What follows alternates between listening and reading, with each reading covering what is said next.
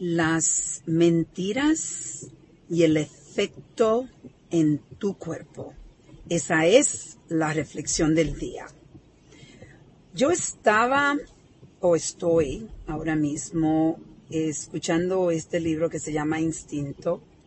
Eh, he compartido ciertas, eh, con, ciertos conceptos en que la escritora Rebecca Hayes, que casualmente yo la conozco, eh, fui a una charla y en realidad no hemos hecho, nos, nos hemos hecho amigas. Y estaba escuchando el concepto que ella estaba hablando, que las personas que están mintiendo, y todos mentimos, y todos, eso es algo eh, natural, lamentablemente, son eh, mentiras piadosas, como decimos a veces, pero son mentiras.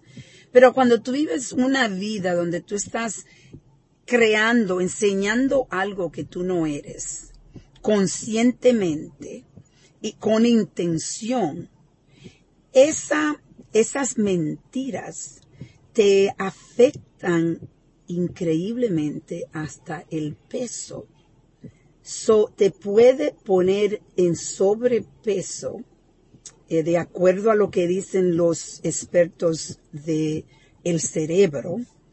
Y es algo que tenemos que reflexionar y que yo también entiendo porque yo digo que la libertad de vivir una vida auténtica, de no juzgarse, eh, no crear una vida que tú crees que es la vida que las personas que te rodean quieren para ti, entonces tú estás viviendo la vida que otras personas quieren en vez de la vida que tú quieres.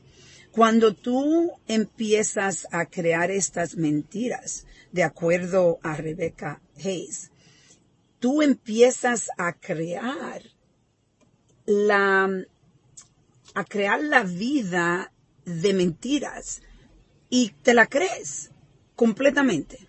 Crees que es, esas mentiras son verdad. Pero a la misma vez tu cuerpo y tu cerebro sabe que no es verdad. Y el efecto que esto tiene es en aumento de peso, enfermedades de tu cuerpo y es algo que tú te pones a pensar que en realidad yo creo que la mayoría de las personas eh, empezamos especialmente en estos tiempos a crear estas vidas que son mentiras y dejamos de vivir la vida como debe de ser. Una vida donde nos aprendemos a amar por lo que tenemos y lo que, lo que somos no, en realidad tú te pones a pensar cuando estás viviendo una mentira, no puedes amar la mentira porque tú sabes que en realidad es una mentira. Por eso te invito a reflexionar conmigo y como siempre digo, la belleza de poder reflexionar es que puedes cambiar.